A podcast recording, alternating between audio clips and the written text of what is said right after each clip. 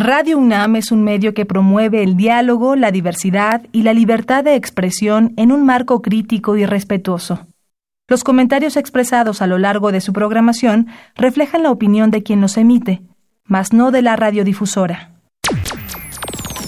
Esto es tiempo de análisis. Esto es tiempo de análisis. Una coproducción de Radio UNAM y la Facultad de Ciencias Políticas y Sociales. Tiempo de análisis. Política. Debate. Cultura.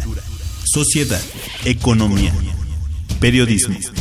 Movimientos sociales. Opina. Debate.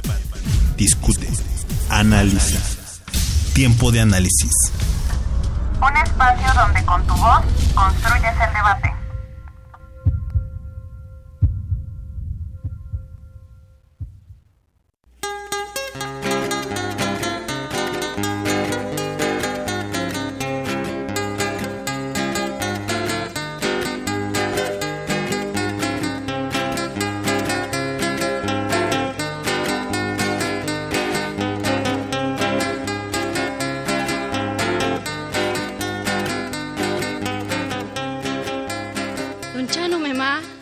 Inja kuintukun initun sabikun memabishikaka saba inikun.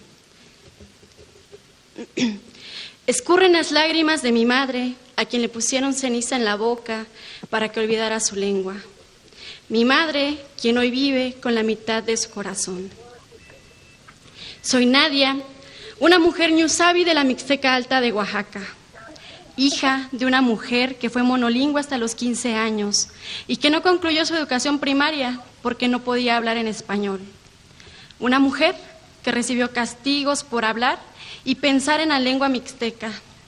Soy nieta de una mujer que a sus 60 años pudo escribir por primera vez su nombre. Soy bisnieta de la Matzanu Catarina, quien murió sin que una clínica ni un doctor llegaran a la comunidad. Soy mujer soy indígena, soy migrante y soy joven. Quizá todas las características que dolorosamente presagian un futuro poco alentador. Porque siendo sinceros, aunque mucho se ha trabajado y logrado por los derechos de los pueblos indígenas, los migrantes, las mujeres y sobre todo los jóvenes, aún falta mucho por hacer. Estamos al inicio del camino, un camino que para todas y todos ha representado un gran esfuerzo, constancia, pasión, coraje y lágrimas. Ser joven es resistir y ser joven indígena es resistir doblemente.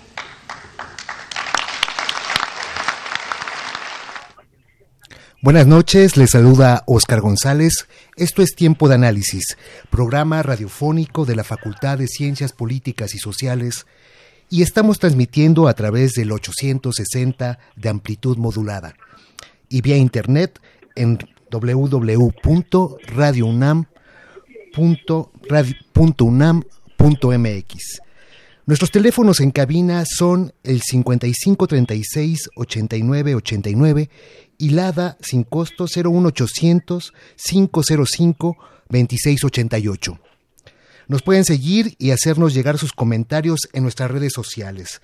Estamos en Twitter como Tiempo de Análisis, en Facebook como Tiempo de Análisis y en Instagram como Tiempo-Análisis. Sigan en vivo la conversación en Twitter con el hashtag Día de las Lenguas Maternas.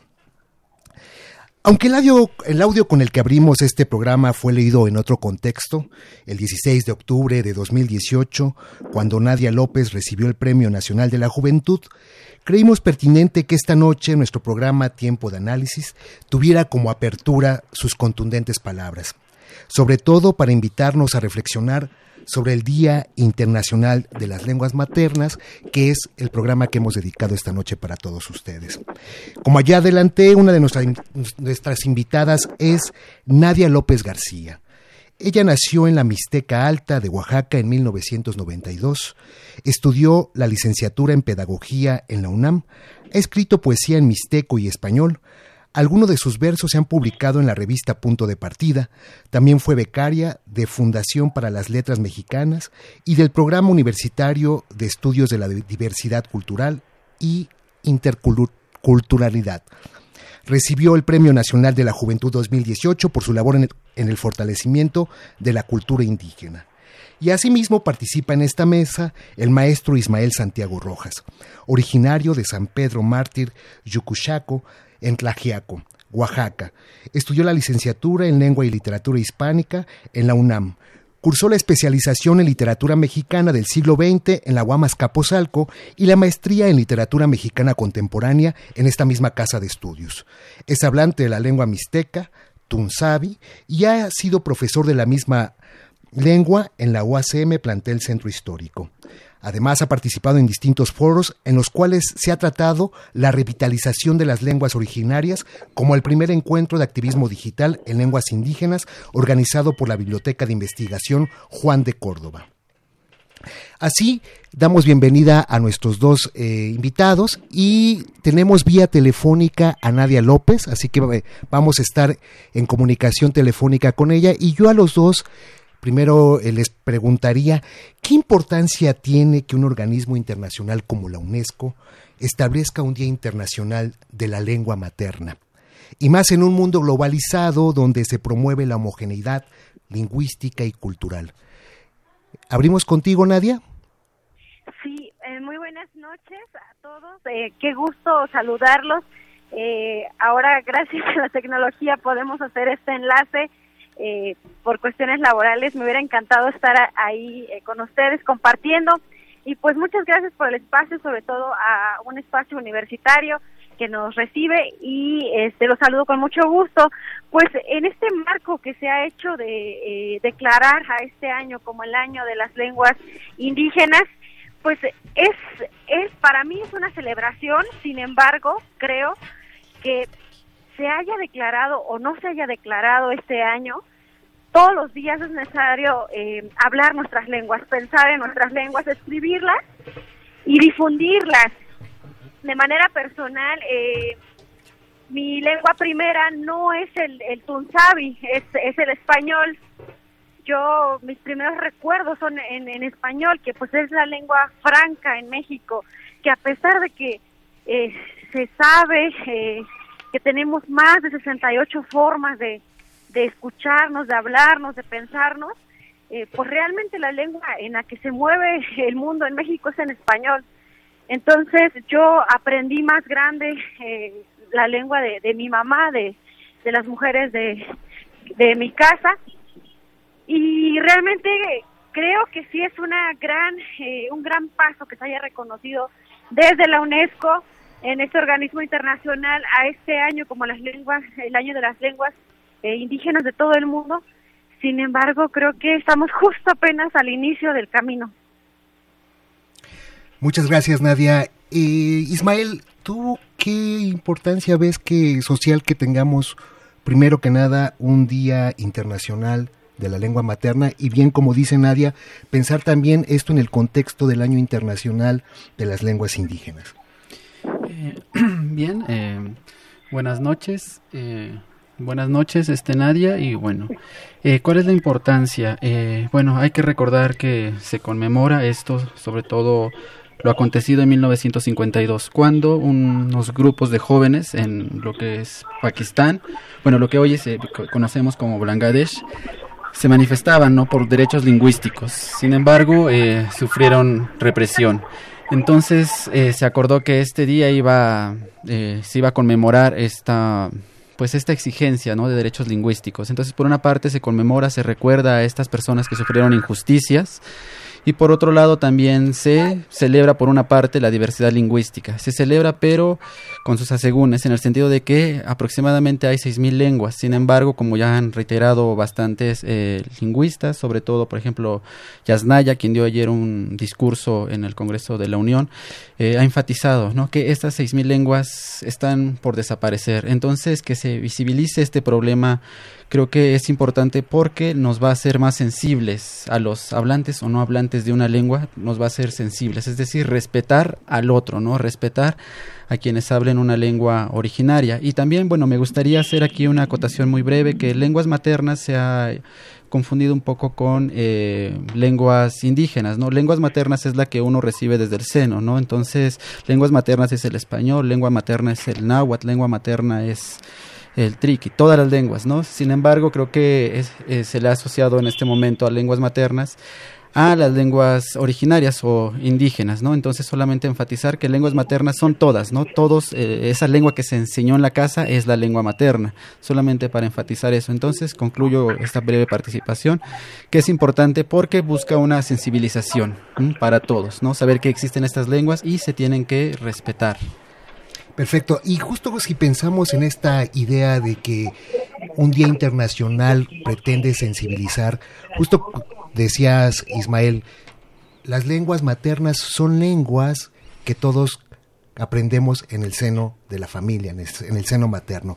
Pero justo eh, el declarar un Día Internacional de la Lengua Materna implica que hay lenguas que efectivamente están oprimidas o en cierta medida tienen o pierden eh, importancia e incluso mueren en contextos donde hay una dominación cultural de hegemonía y más aún en los procesos de globalización que vivimos actualmente, eh, las lenguas maternas, algunas logran convertirse en lenguas dominantes y otras por consiguiente, como lo, en el caso de las lenguas indígenas, se convierten en lenguas que son casi a punto de extinguirse. En ese punto, Nadia, ¿qué considerarías tú sobre la problemática que enfrenta un país como el nuestro ante la variedad lingüística que tenemos y efectivamente con el dominio de la lengua eh, hispana, de la lengua española, como digamos la que en cierta medida invisibiliza las otras formas de pensamiento y sobre todo las otras formas de expresión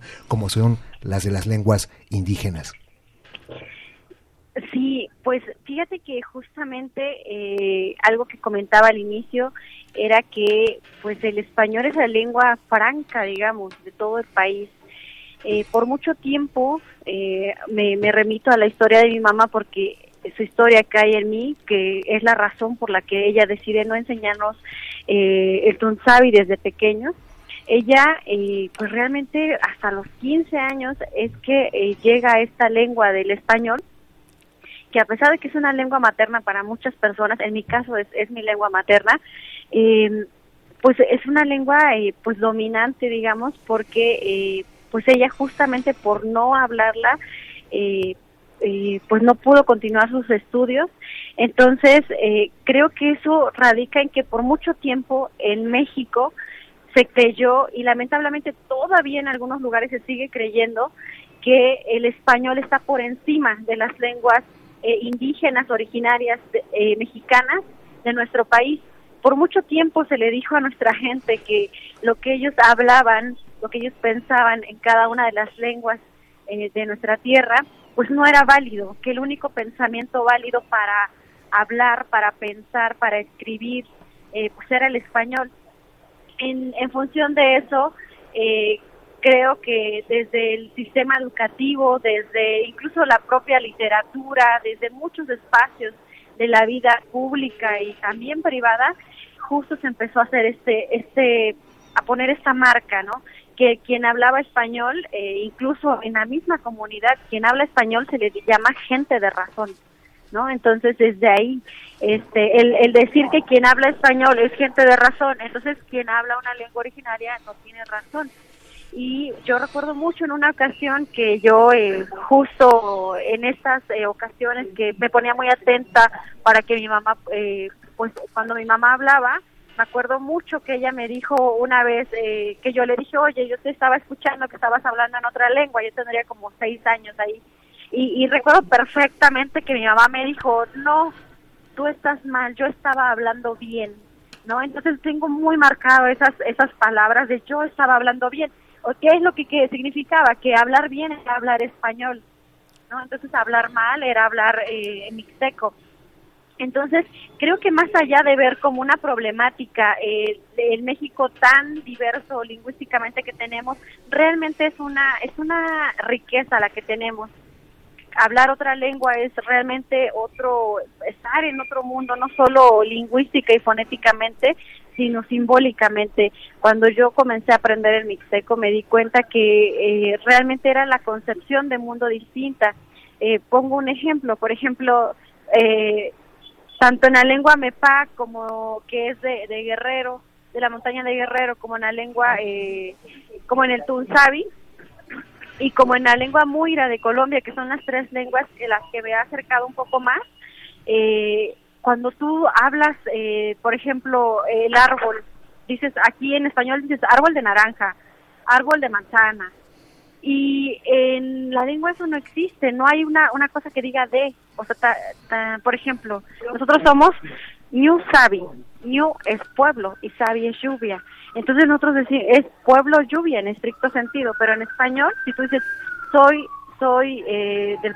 del pueblo lluvia, van a creer que hablas mal. Entonces tienes que decir, soy del pueblo de la lluvia. Es decir, en español hay un condicionante, hay una cosa jerárquica. En nuestras lenguas eso no existe. Eh, las dos entidades tienen el mismo grado en horizontalidad de importancia, por eso no hay un conector. Igual alguien que sea lingüística, lingüista sabrá explicar mejor esto, pero yo así lo entiendo y así fui aprendiendo la lengua y, y darme cuenta que no solo era una forma de hablar, eh, sino que era una forma también de posicionamiento de mundo. Creo que el reto es, y, y quizá ahí la problemática es que en México no hemos entendido que somos un país eh, diverso, diverso cultural y lingüísticamente, y no hemos terminado de comprender que cada lengua no es solo una forma distinta de hablar, sino que cada lengua es una forma y visión de mundo particular. Bueno, creo que ya me extendí mucho.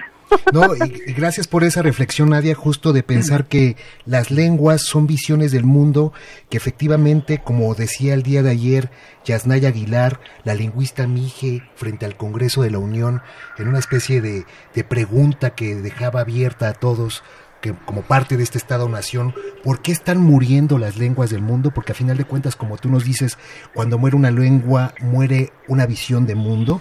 Justo bajo esta perspectiva, Yasnaya nos comentaba ayer ante el Congreso que era muy peculiar pensar o buscar quiénes eran los responsables de esta posible muerte de las lenguas. Y casualmente nosotros siempre que pensamos en la pluralidad lingüística de México, es común pensar que quizá con la conquista y la colonización fue ahí donde quizá donde se empezaron a extinguir las lenguas, pero si vemos a detalle la historia de este país, eh, sabemos sobre todo, por ejemplo, que en el siglo XVI fue donde se hicieron copiosamente gramáticas en todas las lenguas indígenas, ¿no? Pues en otomí, en mixteco, en zapoteco, en náhuatl, solo por mencionar algunas, ¿no? Y justo es, ayer como comentaba Yasnaya Aguilar, eh, en la, con la consumación de la independencia, había un 65% de hablantes de lenguas indígenas en México. Y a 200 años de la consumación de esa independencia, en el año 2019 tenemos que en este país solamente tenemos 6.5% de hablantes de lenguas indígenas. Ante esto, lo que señalaba Yasnaya es que es el Estado, quizá, y en su conformación de fronteras internas, el causante de esta muerte de lenguas. ¿Qué piensas a propósito de lo que planteó Yasnaya, Ismael? Sí, en efecto, en la colonia se seguían hablando las lenguas y pareciera que con esta conformación de Estado-Nación, lo que hoy conocemos como México, parecería que esta bandera vino a aniquilar estas lenguas. Justamente, bueno, Oscar iniciaste con esta palabra de homogeneización, es decir, se buscaba crear un México, ¿no? Entonces, para crear algo homogéneo tenían que quitar todas esas otras lenguas. Entonces es paradójico que con la conquista y que de pronto se diga que ellos vinieron a exterminar estas lenguas, por el contrario, ¿no? Es esta bandera nación que conocemos como México que ha dado el traste a estas lenguas, ¿no? Entonces, eh, bien apuntas este dato de hoy un 6% habla una lengua originaria, ¿no? Entonces, es una cifra pues verdaderamente pues que espanta, ¿no? Porque el porcentaje va a reducir, ¿no? Y bueno, me quedo con la frase de Yasnaya, la voy a parafrasear, pero lo que mencionó ayer me parece muy importante porque fue un discurso en el cual también hace una demanda al gobierno independientemente del color que sea, porque creo que eso es importante, no identificar ahí una bandera no de un partido político, sino que la lengua se posicione en el lugar que, le corresponde, ¿no? En este Congreso de, la Unión e hizo una demanda entre otras muchas cosas, por ejemplo, lo que el problema aquellos que tienen del agua que no, no les ha llegado, pero sobre todo y sobre todo porque este es el tema donde señala, voy a parafrasear, de las lenguas no se extinguen, sino las matan. Es decir, eh, a pesar de que se hagan políticas, a pesar de que esté en la Constitución, de que se reconozcan las 68 lenguas, solamente queda allí, como en lo etéreo, arriba, ¿no? Este, y en, con los ciudadanos de calle, ¿dónde están esos derechos que tenemos? Hace poco un doctor eh, recién este doctorado, Hermenegildo, recién se tituló como este doctor en estudios mesoamericanos, iba con su traje de pinotepa, bueno, sí, de, de, de pinotepa, perdón, de pinotepa nacional, sale de la facultad de, y sufre esta discriminación, ¿no? Entonces, todas esas leyes que se están creando, ¿dónde están? Entonces, por una parte, sí, el Estado no ha atendido de manera eficiente que se cumpla, ¿no? Por ejemplo, que se dé educación eh, bilingüe, ¿no? Que se dé educación bilingüe. Eh, que sea que haga que sea funcional las lenguas originarias no entonces por una parte ese estado las mata pero por otro lado también eh, los mismos ciudadanos que eh, seguimos cometiendo estas discriminaciones. Ejemplo más claro lo que sufrió el Benegildo recién titulado por haber este hecho una tesis sobre los nahuales en la, de la costa de Pinotepa Nacional. En su tesis aborda, eh, pues sí, este, las temáticas de, de, lo, de los pueblos originarios, sale de esta universidad, de esta burbuja que nos protege, sale a la calle y recibe la discriminación, ¿no? Entonces, por una parte, la discriminación por parte del Estado, que no son eficientes, sí están haciendo algo, pero se necesita más, ¿no? Se necesita compromiso por parte del Estado y por eh, los otros, los ciudadanos, de exigir, de ahí que sea, me parece muy elocuente lo que hizo ayer Yasnaya, ¿no? Hacer una, un reclamo, una protesta, ¿no? La protesta consiste justamente en señalar una demanda. ¿no? Entonces se necesita que sean eficientes estas leyes, ¿no? Que garanticen realmente y sobre todo sensibilizarnos a nosotros mismos para evitar una discriminación hacia un hablante.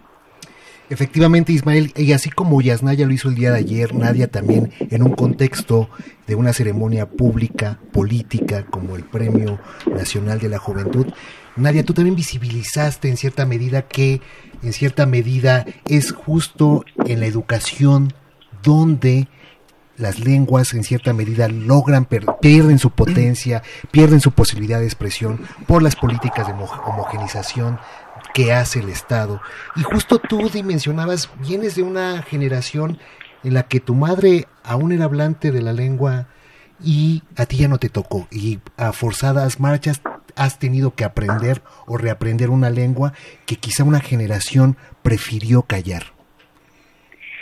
Sí, justo ahorita también eh, muy muy a la par de lo que decía este mi hermano ahí, eh, justo pienso en algo. Eh, a, mí me, ha tocado trabajar con muchas comunidades indígenas de migrantes en, en lo urbano, en la Ciudad de México. Y, por ejemplo, hace algunos años yo recuerdo que ni siquiera eh, sabíamos bien qué era esto de discriminar, qué significaba esa palabra. Sabíamos que nos miraban mal, que nos hablaban mal, que no nos permitían el acceso a ciertas cosas, pero no sabíamos cómo se nombraba. Entonces, desde ahí sí el gobierno tiene muchas cosas que ver, pero también nosotros, desde las prácticas diarias, eh, desde el que también a veces entre nosotros eh, no conocemos, digamos, y, y por ejemplo a mí me tocó mucho trabajar desde el decir esto que pasó es discriminación y está mal no y no se debe permitir. Entonces yo creo que es un trabajo muy grande no solo del gobierno también de nosotros. Yo eh, yo recuerdo que cuando yo empecé cuando fui ya más grande ya como a los 15 17 que empecé a escribir ya en, en la lengua yo me acuerdo que eh, fue por una cuestión eh, de que yo no quería que, que mis abuelas y mis tías, eh, yo no quería estar sin dialogar con ellas, yo necesitaba hablar con ellas, necesitaba que, que nos platicáramos, que me contaran cómo, cómo era antes la comunidad y sabía que eso solo iba a pasar si yo aprendía la lengua. Porque eso pasa muchas veces, nosotros esperamos que las personas de los pueblos originarios aprendan el español para que se comuniquen con otras personas. ¿Por qué no nosotros aprender las diferentes lenguas que están ahí. Y sí, ese sí, eh, Yasnaya es una mujer que yo admiro mucho por toda su labor de estudio. Y algo que tiene ella toda la razón es que las lenguas no mueren, las, las lenguas las, las matamos.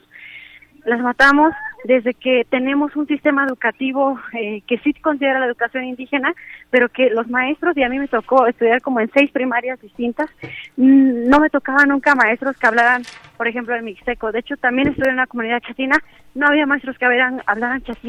Desde esas cuestiones, son pequeñas cosas que pareciera que estas son a propósito para que se vayan perdiendo las lenguas, para que eh, los hablantes dejen de hablar sus lenguas. Entonces, eh, pues yo creo que hay mucha tarea pendiente.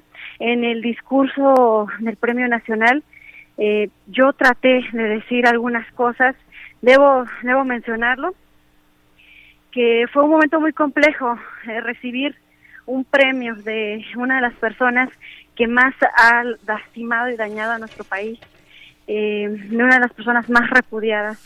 Y fue un momento muy difícil también porque en primera instancia yo no sabía que iba a dar el discurso. Eh, hubo ahí un, cambio al final y hubo un, agradecimiento que yo no escribí, que tuve que decir para poder decir todo lo demás. Y muchas veces me he preguntado, eh, eso que viví yo, eh, ¿cuántas personas no lo viven? Y personas que quizá no no saben de sus derechos lingüísticos, de sus derechos culturales, de sus derechos sociales, eh, a mí me pasó y le puede pasar a cualquiera. Por eso es tan importante hacer comunidad, tan importante eh, informarnos, apoyarnos. Por eso yo siempre he, dicho, eh, no se trata solo de que alguien logre publicar, de que alguien logre ir a la universidad, de que alguien logre dar un discurso. Se trata de cómo logramos hacer comunidad y realmente eh, tejer este camino en el que vamos aprendiendo unos con otros. Efectivamente, Nadia. Ismael, tú eh, en cierta medida, con lo que nos plantea Nadia, en tu propia historia de vida tuviste dificultades, tu familia en cierta medida también te negó la posibilidad de hablar la lengua tunsabi. Sí, bueno, quiero comentar sobre todo, hay un cambio de, sí, sí, sí. de gramatical que hizo Nadia, que me parece muy elocuente donde dice, ¿no? Las lenguas no se extinguen, sino, primero había dicho yo, las matan, pero ya cambió a las matamos, ¿no? Porque nos involucramos todos, ¿no? Porque todos en algún momento inconscientemente quizá hayamos cometido un acto discriminatorio y no sabemos las consecuencias que tuvieron eh, esa discriminación, ¿no? Entonces esto me parece muy elocuente, ¿no? Que somos todos partícipes eh, en esta discriminación, pero también somos partícipes, es decir, podemos trabajar en conjunto para... Eh, no voy a decir salvar las lenguas, sino más bien contribuir, ¿no? Porque salvar también sería algo muy mesiánico, pero sí podemos contribuir. Entonces, este cambio de verbo, bueno, este cambio gramatical de los matamos, pero también podemos ayudar, podemos más bien contribuir a que estas lenguas eh, se fortalezcan. Eh, enfatizo eso, ¿no? Que es todos estamos ¿no? Eh, dentro de este huacal, ¿no? dentro de este lugar y pues nos corresponde a todos. Y ya con respecto a la pregunta, eh, mi caso es muy similar también al de Nadia porque mis padres, yo también soy de San Pedro Mártir Yucujaco, ahora ya muy conocido también porque pertenece al distrito de Yalitza, ¿no? es decir, Tlajiaco, que también valdría la pena enfatizar allí tantas este, discriminaciones que hubo hacia esta chica. Entonces, de igual manera, eh, yo he estado aprendiendo la lengua y he estado, voy a decir una palabra, neciando, en gerundio, estoy neciando porque ya llevo muchísimo tiempo estudiando la lengua e incluso ya di un, taller de, de Tun Sabi en la UACM y es toda una experiencia porque yo estoy por una parte aprendiendo la lengua, es decir, voy a la comunidad, estoy hablando, estoy equivocándome porque finalmente así se aprende una lengua y también eso me permite visibilizar la importancia de las lenguas maternas, porque de igual manera, como comentaba Nadia, ¿no? Ella bebió el español, yo también, pero si nos paramos del otro lado y vemos que están esas otras este, lenguas maternas, vemos la importancia, ¿no? De que estas lenguas, en este caso de las lenguas originarias, deben de ser funcionales en su espacio, ¿no? Es decir, que la gente se pueda comunicar, que vaya a la agencia municipal, que vaya incluso irme al mismo Tlajiaco. En Tlajiaco es muy curioso porque eh, ahí se habla el español, aunque muchos hablan ahí el Tunsabi, el, es, es, hegemónica, ¿no? Entonces sería importante que en la propia comunidad eh, se empiece a hablar esta lengua, que sea funcional, ¿no? En la oralidad, porque finalmente después ya la escritura ya es otro cantar, pero en la oralidad que sea funcional, es decir, en la comunicación del día a día, ¿no? Entonces, allí es cuando va a empezar a funcionar, ¿no? Ya después la escritura, por supuesto que puede guardarla como memoria, es decir, de la oralidad es lo primordial. Pasar a la escrituralización, digamos que ya es secundario, solamente porque guarda la memoria, pero entonces tenemos que hacerla funcionar, hablar, hablar, hablar, ¿no? Entonces, la lengua. Entonces, bueno, contestando a tu pregunta, he estado neciando para aprender esta lengua he neciado tanto que le he aprendido e incluso he aprendido otras variantes como la de chinango. Eh, bueno, y quisiera eh, incluso eh, comentar esto más adelante porque ya se nos acaba un poquito el tiempo. Así es, Ismael, qué buen balance acabamos de hacer justo con lo que nos plantea Nadia y con la reflexión que tú nos das. Vamos a cerrar este primer bloque para que en el siguiente podamos hablar justo de esta necedad que tienen los jóvenes para poder rescatar y mantener sus lenguas vivas. Vamos a cápsula.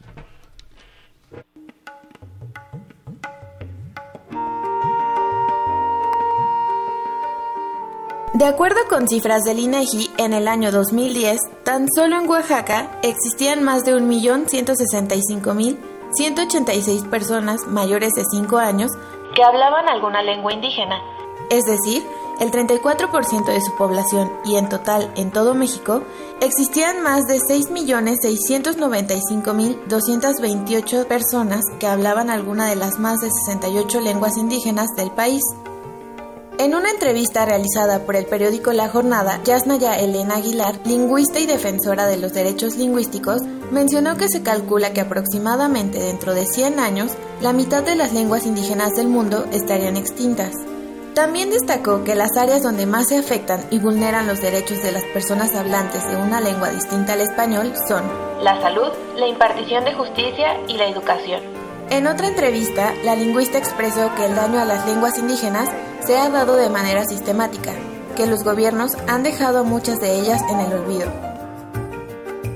Ella, como hablante del Mije, ha resentido el impacto en la era digital, pues a pesar de darle visibilidad con su activismo en la red social Twitter, considera que no existe suficiente pluralidad lingüística en las redes sociales. Sin embargo, muchos proyectos han aflorado en los últimos años. Por ejemplo, la Secretaría de Pueblos y Barrios Originarios, o por sus siglas CEPI, organizó la primera muestra lingüística indígena en el Zócalo Capitalino, a través de la cual se pretende difundir al público en general la pluralidad lingüística del país.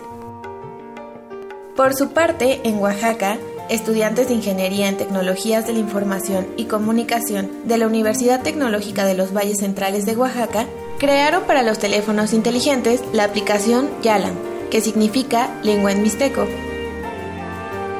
Según sus creadores, Gema Citlali Yáñez, Clara del Rocío López Galván, Félix Pérez Velasco y Richard Daniel Mendoza Hernández, quieren acercar a todas y todos la variedad lingüística de 16 lenguas habladas en Oaxaca a partir del registro y la traducción de palabras sencillas como las partes del cuerpo o los objetos de uso cotidiano.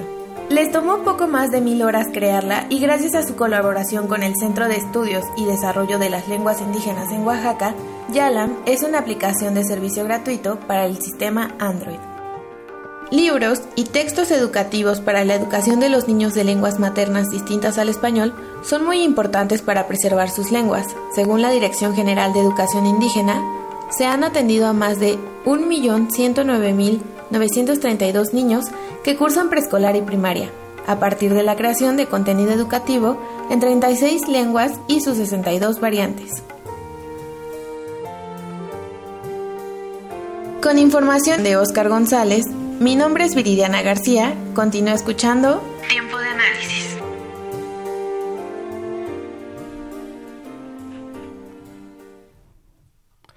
Regresamos a la cabina de Radio UNAM y de Tiempo de Análisis para seguir reflexionando sobre el Día Internacional de la Lengua Materna. Y nos acaba de, antes de seguir con esta reflexión, tenemos una pregunta de Ángel Ernesto Pérez de la alcaldía de Cuauhtémoc que pregunta a Nadia, ¿cómo visten las mujeres en su comunidad? ¿Cómo visten? Sí, las mujeres en tu comunidad, Nadia. Es la pregunta así que nos hace Ángel Ernesto Pérez.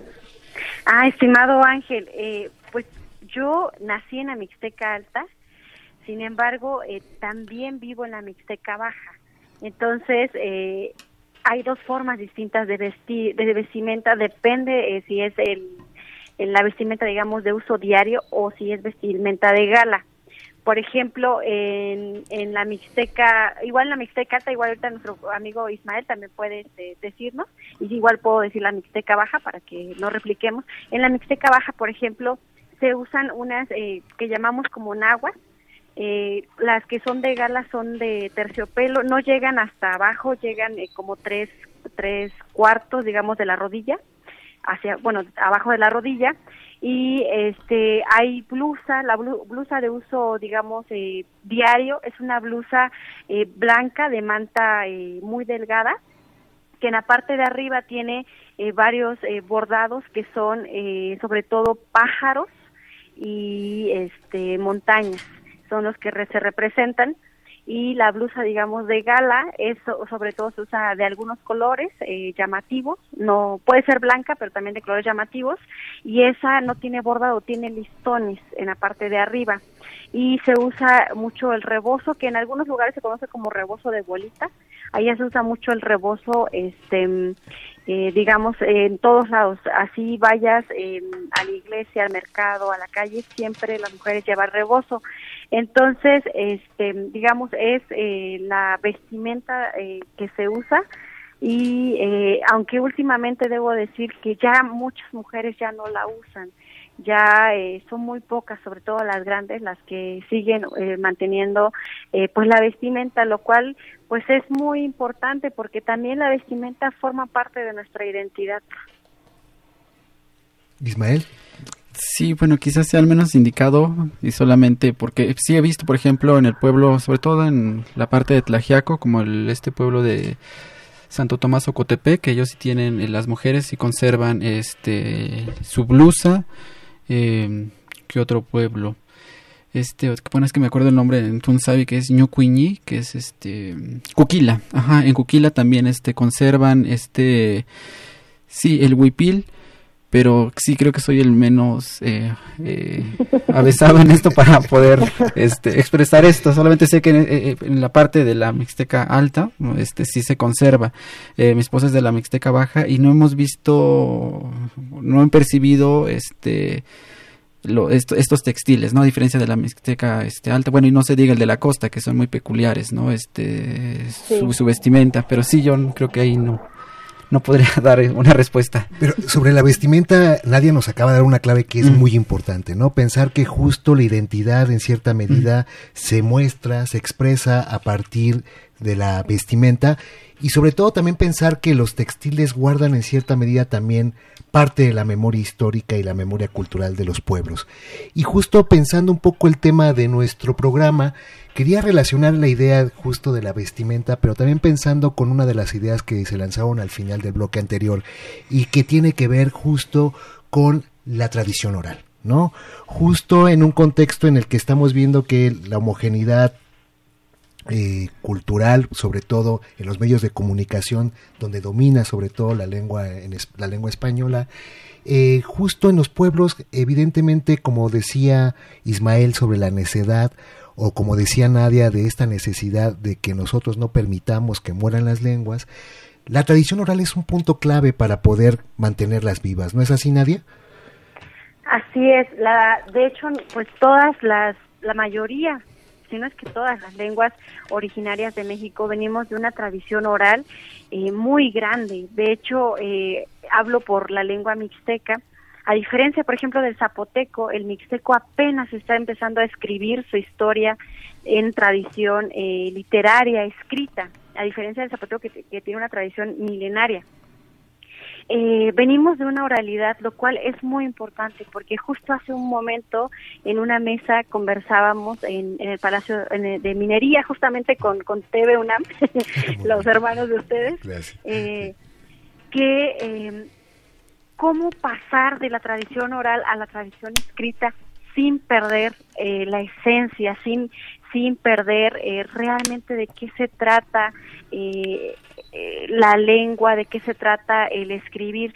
Yo algo que comentaba es que los que intentamos escribir en nuestras lenguas tenemos un reto y el reto es cuál es nuestro público porque eh, en nuestras comunidades la mayoría de personas no leen la lengua ni la escriben porque venimos de esa oralidad, porque si por mucho tiempo se nos prohibió pensar y hablar en nuestras lenguas, mucho más se, se, nos no no no aprendimos a escribir, lo estamos aprendiendo, ahí, ahí va también se están se siguen construyendo alfabetos.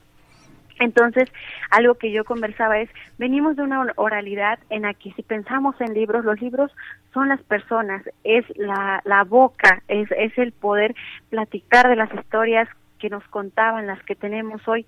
Sin embargo, tampoco hay que dejar la cuestión escrita, porque como decía el maestro Ismael, eh, la cuestión escrita va apunta hacia una memoria, hacia una huella de la lengua y yo eh, algo que he pensado mucho es eh, si sigo escribiendo es porque quiero que la lengua se ponga en la mesa del debate de la literatura, dejar de pensar que la literatura, que la poesía, que el ensayo, aunque están nombradas de estas categorías occidentales, son únicamente en español. Comenzar a pensar que realmente eh, tenemos una literatura mexicana multilingüe, que creo que es el paso que nos falta dar. Empezar a nombrar a literatura escrita en español, literatura escrita en eh, Ayuk, literatura escrita en Tunzabi y creo que ese es el paso. Y no perder eh, la oralidad y justo la oralidad no se va a perder mientras sigamos hablando nuestras lenguas que creo que eso es el corazón de lo que necesitamos seguir haciendo seguir hablando nuestras lenguas. Si hay posibilidad seguir escribiéndolas seguir compartiéndolas pero sobre todo hablarlas. Una lengua eh, no la vamos a como decíamos hace rato, no una lengua no no la vamos a, matar o no la vamos a terminar mientras la seguimos hablando. Entonces, creo que el paso número uno es hablarla, por eso yo siempre busco eh, que hablantes sigan hablándola. Yo sé que hay una historia muy fuerte de violencia, hay una, una historia de racismo, discriminación, pero necesitamos hablarlas. Y los que no, no las saben aprenderlas, nunca es tarde. Yo la aprendí tarde, sigo aprendiéndola como dice el maestro Ismael. Eh, todavía, por ejemplo, hay palabras que yo estoy buscando rescatar. Eh, por ejemplo, eh, hay palabras como incluso la palabra tiempo, que muchas veces en la comunidad, aunque se habla en la lengua, la dicen en español tiempo. Entonces, buscar cómo se decía antes o cómo se puede construir o también dejar de... Mm, más bien como acercarnos a las personas grandes que son quienes saben, que son quienes nos pueden orientar y justo eh, buscar que nuestras lenguas, como decía el maestro Ismael, también sean de uso diario, de uso en las comunidades. Eh, a mí me ha tocado, e incluso a mi misma comunidad, aunque la mayoría de la gente habla la lengua, si como que cambia, si vas a la tienda, muchas cosas las piden en español. Entonces regresar a eso, buscar que nuestras lenguas estén presentes porque están muy vivas, están vivas, solo hay que seguir ahí hablándolas, hay que seguir ahí escribiéndolas. Ismael Santiago. Sí, bueno, con respecto a la tradición oral, se me viene a la mente, es lo importante de las lenguas, de pronto ir como a la etimología y vengo a esto del folclore, que muchas veces se toma de manera despectiva, pero finalmente el folclore, que es la tradición oral, es, significa saber del pueblo, ¿no? Entonces, el saber del pueblo está en la oralidad, está en, en esta conversación que estamos realizando, si le hiciéramos entonces ahí está el saber. Obviamente la escritura nos va a servir para fijarla, para que esté allí y sobre todo lo que también comentaba Nadia, pues hacerla funcional, es decir, que estas lenguas eh, sean escuchadas por los hablantes. ¿Para qué? Porque ahí empezaríamos a pues o ellos podrían reflexionar de, ah, esta lengua se escribe, ¿no? Porque finalmente todas las lenguas, el español, todas las lenguas han sido ágrafas. Desgraciadamente apenas Tunsabi ha empezado a escribirse y lo ha hecho con el alfabeto latino. Reciente, bueno, no, ya no tan recientemente, pero en 1997 se creó la BE Tunsabi con la intención de fijar una escritura. Pero en ese sentido sí estamos todavía... Eh, tiernos o en pañales, como se dice coloquialmente, en tanto que, por ejemplo, el zapoteco pues tiene una tradición más larga. Lo importante es que ya se ha echado a andar camino para que estas lenguas, en este caso de la lengua tunsabi, se escriba. Eh, es afortunada porque sí tiene una tradición mm, relativamente joven. Eh, hay una novelilla de 1906 de Itandewi que fue escrita por Mariano López. De ahí, eh, bueno, yo he recogido algunas cancioncitas este, y lo digo así con este tono amigable, cancioncitas porque son, son del folclore, del saber del pueblo. Y folclore aquí no lo tomo folclorizante, que puede ser como eh, eh, adornarlo, no, folclore en su palabra, en su etimología es saber del pueblo. Entonces hay mucha tradición y ya viene un auge a partir de los noventas con Tachizabi, Celerina, que seguramente, eh, bueno, tú eres heredera de esta, de esta tradición, finalmente la literatura es tradición, y también ruptura, es decir, no seguir este, este eh, retomando, rompiendo los tópicos, pues. Entonces, sí, tenemos que darle esta vitalidad desde el oral y saber que está esa escritura y la escritura sirve para fijar el conocimiento. Y la literatura de manera específica es súper importante porque la literatura eh, llamo universal porque creo que, bueno, desde mi perspectiva, sí hay literatura tunzabi, sí hay literatura zapoteca, pero para mí la literatura es universal en tanto que toca tópicos humanos, ¿no? Entonces, eh, la literatura va a reflejar nuestras problemáticas, va a reflejar nuestra manera de pensar. Entonces, que los jóvenes estén creando literatura en sus lenguas, van a estar dejando testimonio de sus sentimientos, de sus pasiones, de sus miedos, van a estar expresando cultura allí, ¿no? Además de expresar sus propias, eh, hasta sufrimientos, digamos, pero la literatura es universal, ¿no? Entonces, puede después tener adjetivos, pero la literatura es universal y sirve para fijar los pensamientos, para expresarlos y sobre todo también para una emoción estética, ¿no? Uno cuando escucha un poema en Tunsabi, cuando escuchamos a nadie, escuchamos en otra lengua y que incluso no conozcamos eh, cuál es, uno se deja embelezar por este, finalmente es ritmo la poesía, ¿no? O la literatura es ritmo. Entonces, eh, bueno, sí, fijar que la literatura es importantísima y la literatura es universal y dentro de estas encontramos mixteca mexicana y todas tienen una misma importancia. Exacto, sí. Y ya un poco eh, acercándonos al cierre de esta emisión y estando hablando con eh, dos, eh, además de, conocedores de la lengua Tunzabi, Yusabi, Mixteco, podríamos también ya exploramos la idea de la tradición oral como una potencia que puede ayudarnos y que ha sido históricamente la única vía que ha mantenido con vida las lenguas indígenas. Pero pensando en un contexto global donde las tecnologías de la información son también piezas clave para poder difundir, para poder enseñar, para poder aprender, ¿qué opinión tienen ustedes justo sobre el uso de tecnologías para poder mantener, para poder difundir las lenguas maternas, para mantenerlas. ¿Nadia? Pues eh, yo siempre he dicho, los pueblos originarios no estamos peleados con la tecnología, siempre y cuando eh, sea usada justamente para eh, propiciar el mismo desarrollo. Y algo que yo quiero comentar y, quiero aprovechar el espacio es que eh, justamente hace, eh, ¿qué día soy? Hace casi ocho días eh, estuve en Oaxaca eh, cerrando un, proyecto con, con, dos chicos, que uno es este Marco, Marco Sánchez, que es, él hizo una app para aprender la variante Ayog, que es eh, Mije Alto, y con eh, Richie Jiménez, bueno, Ricardo Jiménez, quien hizo una app para aprender eh, mixteco de Cuicatlán. Y justo eh, justo cuando ellos iban comenzando sus proyectos ya hace bastante tiempo me acuerdo que justo eh, pues acercaron. Yo no soy hablante de Ayok pero y soy bueno hablante de Tunsabi pero aunque era otra variante eh, justo algo que creo que es indispensable es que eh, los jóvenes de todas las partes se den cuenta que pueden compartir su lengua y que está bien, sobre todo porque mucho, bueno, sobre todo Ricardo me decía, es que tengo miedo porque no la sé escribir bien, entonces voy a hacer la aplicación porque quiero que se difunda, quiero que los niños pequeños comiencen a aprenderla y pues seamos sinceros, los niños pequeños tienen sus celulares cuando hay la posibilidad, entonces yo lo que le decía, mira, vamos a hacerlo, vamos a juntarnos con lingüistas, vamos a ver cómo se escribe y pues nos vamos a equivocar quizá en alguna palabra que subamos nos vamos a equivocar, quizá no llevaba ahí el apóstrofe, lo llevaba en otro lado, pero el punto es que eh, tenemos a nuestro alcance las redes eh, en este momento, hay que usarlas.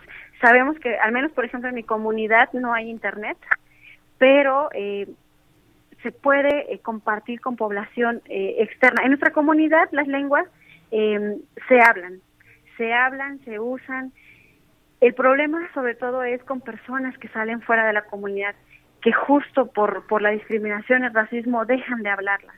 Entonces, eh, por ejemplo, con personas en Estados Unidos se compartió esta app para aprender este mixteco de Cuicatlán y ha sido muy este afortunada porque mucha gente que estaba que está allá que comenzó a olvidarla o que no la aprendió la está retomando. Y creo que hay que hay que usarla. Yo soy eh, partidaria de que usemos los medios que tengamos para seguir eh, trabajando eh, desde hablarlas hasta compartirlas.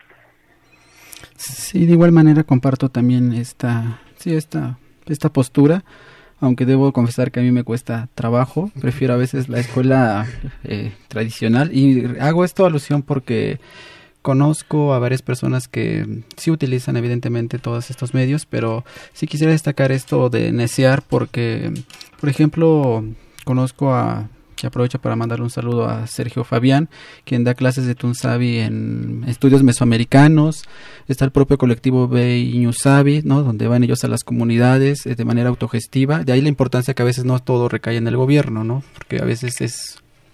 Utilizo ahí palabras de un autor que hay que mantenerse en la orilla, ¿no? Para poder tener esa libertad. No digo el autor, pero seguramente quienes sepan de estar en la orilla, pues eh, sí es necesario estar en esa orilla para hacer el trabajo de manera libre. Entonces, por una parte están estos eh, estas aplicaciones y es también estas estas otras organizaciones o grupos que deciden no reunirse y estar creando este o incentivando la lengua no traigo a colación esto de Sergio Fabián que da en estudios mesoamericanos Betun Sabi el propio Elia con el maestro Lorenzo Hernández no donde de manera tradicional imparten cursos y estos a mí me parece que son los que están eh, contribuyendo para que estas lenguas fortalezcan. Y sobre todo y esto es bien importante y en el contexto que creo que estamos ahorita en el canal tanto Nadia y yo que no hemos bebido directamente estas lenguas sino las hemos aprendido con el tiempo. Pero el ver que, que, un, que en la comunidad vean que hay gente que las está estudiando, les mueve el tapete porque dicen, ay, están estudiando nuestra lengua, esta lengua vale, ¿no? Entonces se dan cuenta de esa, de esa importancia. Por eso decía que... Mm, a mí se, puedo verlo desde la otra orilla que no bebía esa lengua, pero eh, puedo contribuir también porque sé que si yo, por ejemplo, platico luego con tíos que hablan la lengua y resulta que sus hijos ya no lo hablan y ven que yo estoy platicando con ellos, ahí a duras penas, pero estamos ahí hablando porque las variantes es súper difícil y de pronto el niño que no le importaba el tunsabi, de pronto le empieza a preguntar a su papá, ay, ¿qué significa eso? Es decir, si ve que se usa esa lengua por imitación, la va a estar este, queriendo repetir, ¿no? Entonces pues esas lenguas se van a mantener. Nuevamente retomamos esto, ¿no? El oral, hablarlas y hablarlas y hablarlas y neciar por una parte, ¿no? Y, y saber que, bueno, traigo a colación de que hay cursos porque creo que tanto Nadia como yo es un ejemplo y como muchos otros, conozco muchísimos, que han aprendido otras lenguas, es decir, esas lenguas no van a ser de museo, es decir, están vivas y las podemos aprender, ¿no? Entonces, esto también sería, pues, bueno, solamente como un punto de reflexión, porque a veces me tocó, yo soy también profesor de prepa en línea y en una ocasión en el INALI estaban dando eh, unos ponentes hablando sobre la diversidad lingüística y en una de las preguntas que les hicieron es, ¿habla usted una lengua? Y dijeron, no, entonces, ¿cuál es el problema? O sea, ¿cómo van a estar diciendo que aprendas una lengua si ellos mismos no la hablan? Entonces, desde los que están en las esferas políticas, pues si están en esos cargos, pues tendrían que hablar una lengua o hacer el esfuerzo de aprender una lengua, ¿no? Finalmente sería como un ejemplo que le da su padre, ¿no? Si le dices, no tomes refresco, pero te, ves, te está viendo que tomas refresco, pues, ¿qué ejemplo le das? Traigo esta colación porque, desgraciadamente, también a veces de las instituciones, las que les dirigen, no conocen esta problemática, ¿no? Entonces, se puede aprender una lengua, ¿no? Y ver estas lenguas como mm, aspiracionales, ¿no? Voy a aprender Tunsabi, voy a aprender todas las lenguas, ¿no? Además de sumar. Solamente ya cierro este pequeño espacio. Lo que quiero enfatizar es que se trata de sumar, ¿no? Si hablo español, puedo hablar Tunsabi, puedo hablar todas las lenguas que se puedan. No está peleada las lenguas originarias con las lenguas de prestigio, ¿no? Entonces, se trata de sumar, sumar y sumar. Y ahí ya tenemos una invitación para todos nosotros, justo como decían al principio del programa, que tenemos que nosotros no dejar que mueran las, las, lenguas, no es que pidamos al Estado, que pidamos políticas públicas, que pidamos que se implementen programas específicos, sino al contrario, justo está la invitación que hace el maestro Ismael Santiago de que tenemos la posibilidad de abrirnos y abrir otras puertas de la percepción justo pensando que las lenguas nos enseñan, nos dan visiones de mundo. Para cerrar este programa, que nos quedan cinco minutos, eh, quisiera que ustedes nos dieran una reflexión final, quizá un balance general de lo que implica justo este reto que tenemos como sociedad en un contexto donde eh, una película como la que nominada al Oscar como Roma, que tuvo una protagonista y que tuvo como protagonista en algunos momentos la lengua mixteca, la, lengua mm. tunzabi, la lengua ñusabi. ¿Qué nos espera? ¿Qué ustedes esperan de que esta visibilidad que poco a poco se está ganando en los pequeños espacios que hemos reseñado eh, nos den la posibilidad de que podamos poco a poco tener un país que sí reconozca su pluralidad lingüística? Nadia. Ay, un, un cierre. y aparte de un minuto, Nadia. ya sé. Pues yo lo único que, que bueno, muchas cosas, pero eh, resumiendo, es que creo que eh, Roma fue fue un parteaguas eh, en la visibilidad de la lengua tunzabi. Sin embargo, no empezó ni culminó ahí el, todo el trabajo que se está haciendo eh, de la lengua, y no solo en, en la ciudad, sino en, en las comunidades. Hay mucha gente que está hablando la lengua y creo que eso es lo principal, hablar la lengua, compartirla, escribirla. Y sobre todo, eh, como decía bien Ismael, eh, invitar a otras personas a que la sigan hablando, a que, a que no, vaya, que no se vaya perdiendo, a que no se, no se olvide y pues quizá lo que, lo que quisiera abonar es que em, es necesario que sigamos poniendo en la mesa del debate, en la mesa del diálogo, que somos un país de una diversidad lingüística que, debo decir, no es para siempre. Estamos en un tiempo en el que es necesario seguir hablando y trabajando por nuestras lenguas, porque yo por eso aprendí el mixteco, porque yo siempre dije, si un día llegan a decir, en este país se habló una lengua que se llamaba mixteco, pero ya no se habla, eso fue hace mucho tiempo, creo que sería el dolor más grande para cualquier persona. Saber que su lengua en algún momento se va a dejar de escuchar, creo que es, es, lo más doloroso y grave. Entonces yo los invito a que sigamos hablando nuestras lenguas, a que sigamos aprendiéndolas y sobre todo que estemos muy conscientes de que vivimos en un país con un, muy rico, pero que si, si nos descuidamos y seguimos matando nuestras lenguas, esa riqueza va a terminar. Y bueno, con eso cierro. Muchas gracias, Nadia. Ismael Santiago. El caso de Yalitza se me hace paradigmático porque ella pudiese haber aprendido la lengua Sabi de Yo Sono Tú e incluso también la, el Triki y ella sería políglota y desgraciadamente es monolingüe que ya está estudiando el inglés porque ya, ya se le ha visto que habla inglés por las necesidades, pero es un caso paradigmático porque así como ella hay muchos, ¿no? De que desgraciadamente no se enseñó la lengua. Entonces, eh, aquí aprovecho también para pues, reconocer el trabajo que finalmente hizo su compañera Nancy García, quien fue quien le estuvo enseñando la lengua, ¿no? Y que, que ojalá, y en este caso Yalitza, pues que retomar esa lengua, porque es, es funcional, o sea, te puede llevar hasta hasta Hollywood. es decir, sí es funcional, es funcional. Digo esto un poco ahí con jiribilla, pero es funcional la lengua, te sirve, te sirve. Entonces, yo quisiera cerrar solamente, si hay tiempo, con un pequeño cuento de un escritor florentino solano y solamente decir que el texto es irónico y la ironía no se necesita explicar, no sé si tenga oportunidad. Leo el texto. Pasando por la calle Progresa, una tarde iba manejando por la calle Progresa y sin querer miré a un hombre a mi izquierda, descalzo y con el típico harapo de un mexicano indígena. Frené para mirarlo a los ojos y me invadió un profundo sentimiento de hermandad.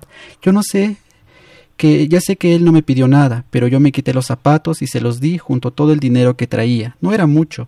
El hombre dijo una cosa así como Tishaviniku. Poco después abandoné la política, porque esa mirada me perseguía todo el tiempo. Todavía paso de vez en cuando por aquel lugar en busca de otra repentina chispa de felicidad, pero todo es mentira. Muchas gracias Ismael Santiago Rojas, muchas gracias Nadia López García. Gracias a todos ustedes por sintonizarnos. Síganos en vía Twitter por el canal Tiempo de Análisis, en Facebook Tiempo de Análisis e Instagram con Tiempo-Análisis. Estuvo en la cabina y operación Humberto Sánchez Castrejón. Este programa es producido por la Coordinación de Extensión Universitaria de la Facultad de Ciencias Políticas y Sociales, dirigida por Sergio Varela. La coordinación de producción de este programa estuvo a cargo de Jessica Martínez. Asistentes de producción, Viridiana García, Mariana González y Alejandra Velázquez. En continuidad estuvo Tania Nicanor. Se despide de ustedes, Óscar González. Buenas noches.